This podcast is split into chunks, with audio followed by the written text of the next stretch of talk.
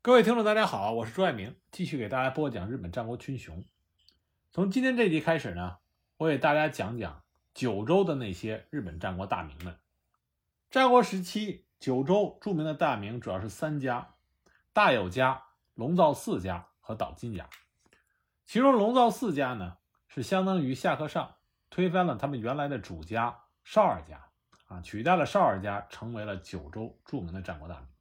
那我们再讲。战国时期，九州大名之前，先来讲讲九州这些大名家族在日本文永十一年，也就是公元一二七四年的时候，所参加的一场重要的历史事件，这就是蒙古铁骑与日本武士的第一次交锋——博多湾之战。参与博多湾之战的，正是以少二家、大友家、岛津家作为主力。公元一二七四年，蒙古入侵。对马一骑二岛迅速的沦陷，大元的舰队驶至九州的博多湾，逼近肥前的沿海岛屿。蒙古将领金方庆派遣麾下的高丽军，攻陷了由松浦一族管辖的平户、能古、樱岛。那松浦一族不敌蒙古大军，死伤惨重，领地悉数丢失。紧接着，蒙古远征军的副元帅红察丘。在京津海域停泊，下令蒙古与高丽联军登陆博多湾，进逼京津。大元的先遣队占领了松原地带，企图引诱日军往京津方面分散兵力。那么，由于地形不利于展开大战，援军在当晚悉数撤回到船上，准备次日清晨重新登陆，发动总攻。日本幕府聚集了少儿景资、菊池武房。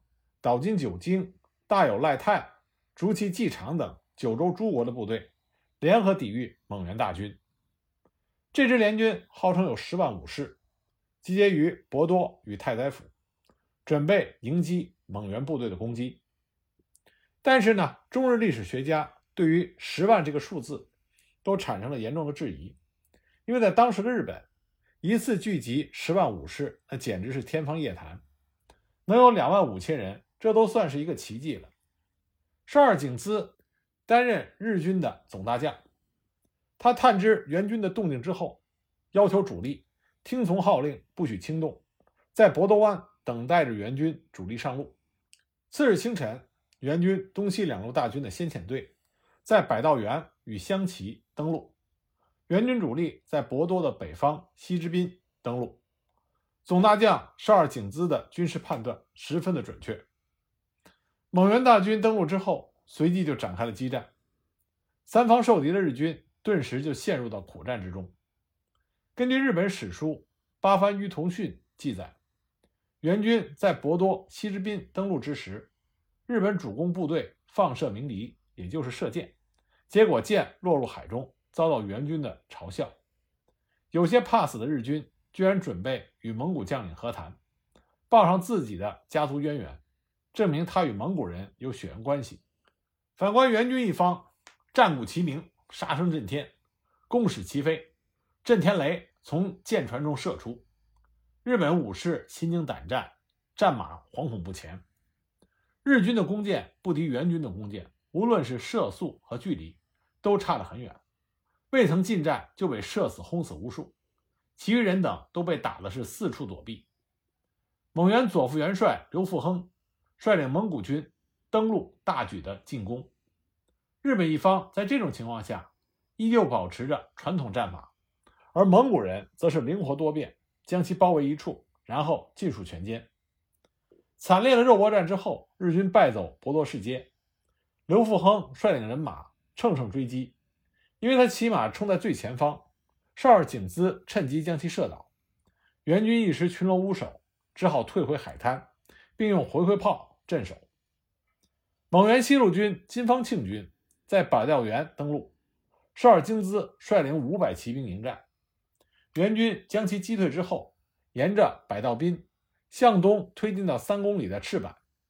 这个时候，菊池武房率领二百三十名骑兵前来支援，与少尔京资组成联军，对抗金方庆两千多名的高丽步兵。援军东路军在博多湾东部的。博多香旗成功登陆，守将大有赖康败退，援军烧毁了湘崎八幡宫和举旗宫，而后东西两路蒙古大军再度合击，赤坂被攻下，此地没有逃走的老百姓遭到援军与高丽军的抢掠和杀戮。蒙日两军之后又在鸟寺、赤坂附近展开了激战，战况陷入焦灼状态。竹崎继长率领少数部队在鸟寺拼死的抵抗。因为鸟寺属于失地地带，援军的战术无法发挥威力，因此日本一方占据优势。竹崎继长负伤，死战不退。正在危难之际，白石通泰率领一百多骑兵前来驰援，用箭矢飞射蒙古军。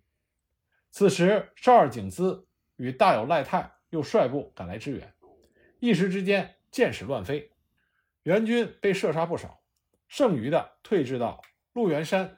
此战，日本武士团宣告胜利。当晚，援军召开了军事会议。金方庆认为战况对己方有利，主张应该将军舰船烧掉，以背水一战的决心布阵，才能拿下九州，征服日本。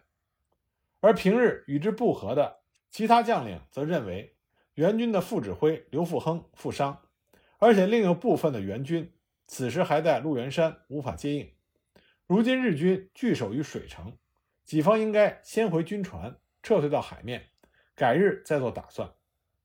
最终，蒙元人马各归各自舰船。而这一次会议，正是断送蒙元第一次攻日惨败的原因之一。如果按照金方庆的战略，也许历史就要改写了。就在蒙元大军回归本舰撤退的当晚，突然狂风暴雨，台风从天而降。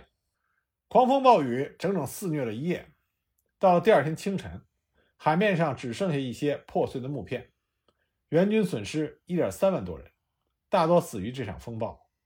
有二十多援军漂流至志贺岛，被日本人俘虏。退守鹿原山的援军也悉数被抓获。最后辗转回到中原的只剩下一万三千五百多人。这就是日本所谓的神风。没有这场风暴。日本历史也许就被蒙古人改写了。可怜这些被俘虏的将士，凡是蒙古人，全部被斩首；如果是高丽人或者汉人，则被用牛鼻圈锁住鼻子，游街示众之后变为奴隶。蒙元攻日第一战就这么结束了，是以蒙元军的失败而告终。那么到了公元一二八一年，忽必烈再次决定征日。这次呢，他除了派上次参加过征日行动的。齐都作为主帅以外，另外还命令范文虎去江南收集了张世杰的旧部及其他自愿从军者，计十万人，战船三千五百艘，组成了江南军，由范文虎统帅，水路出发，一起东征日本。也就是说，这次出征，大元的部队由蒙古军统帅齐都，高丽军统帅金方庆，汉军统帅范文虎，一起发兵去征讨日本。那么忽必烈是信心十足的，他甚至命令各船要携带农具，以备占领九州以后做屯垦之用。一二八一年五月三日，援军东路征日军进攻对马岛的世界村、大名浦，守岛的日军奋勇抵抗，但是众寡悬殊，全部战死。援军占领对马岛之后，不顾忽必烈的指示，大肆杀掠。因为忽必烈是想占领日本，所以他特意叮嘱了。援军的将领切勿大肆杀戮，可是援军并没有听忽必烈的指示，依然大肆杀掠。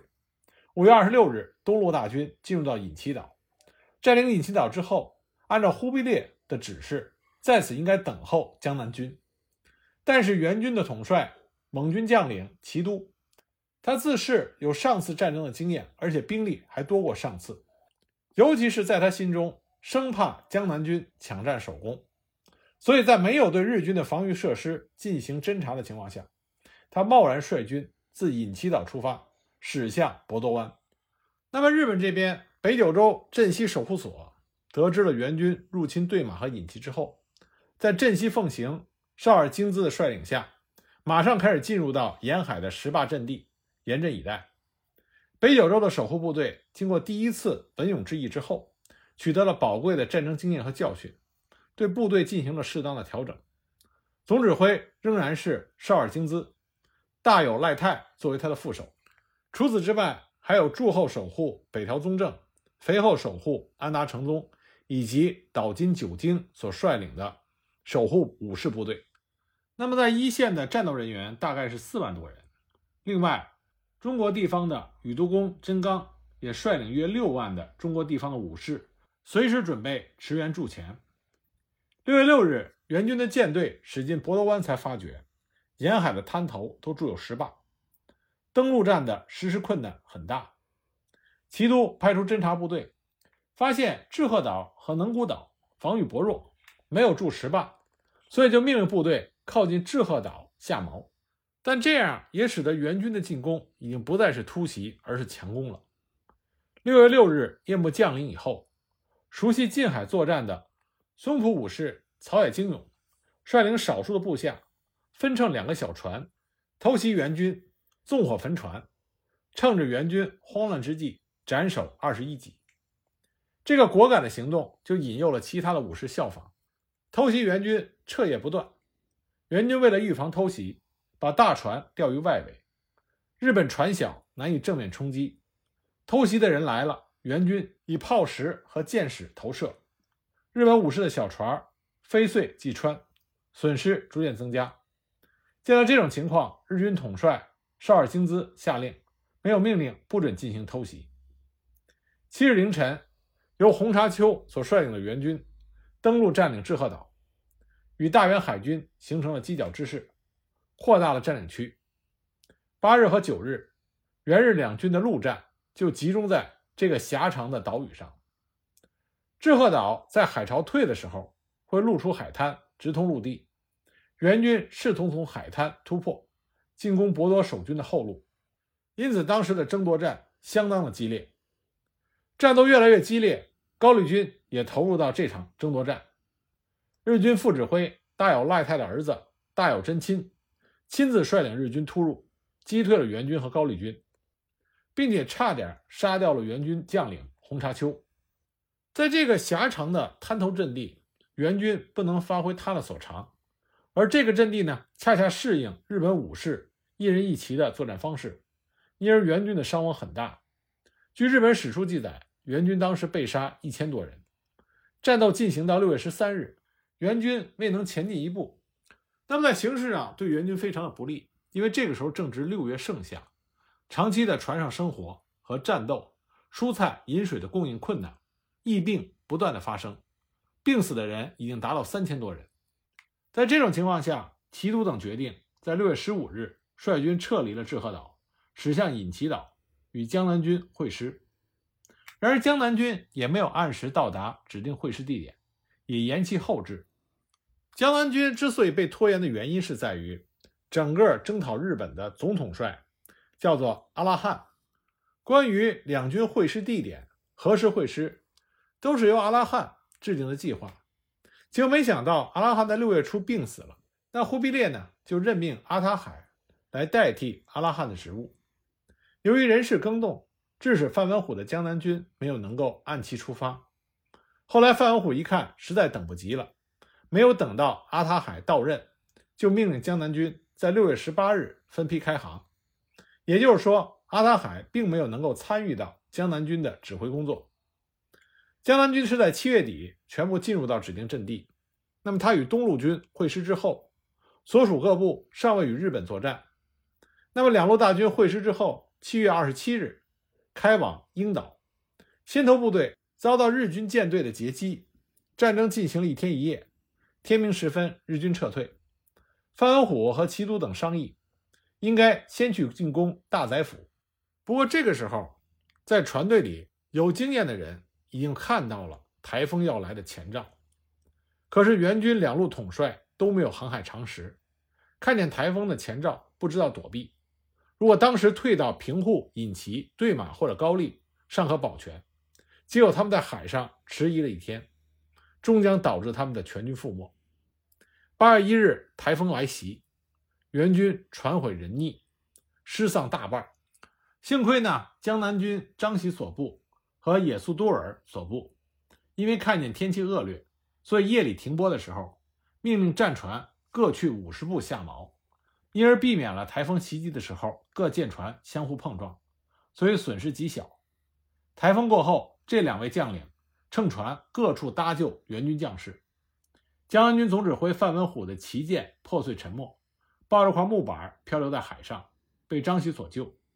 张喜立即向范文虎建议，据他了解，江南士卒没有溺死者尚有一半之多，都是青壮战士，可以重整旗鼓进行战斗，利用船坏后将士没有退路、义无反顾的心理，强行登陆。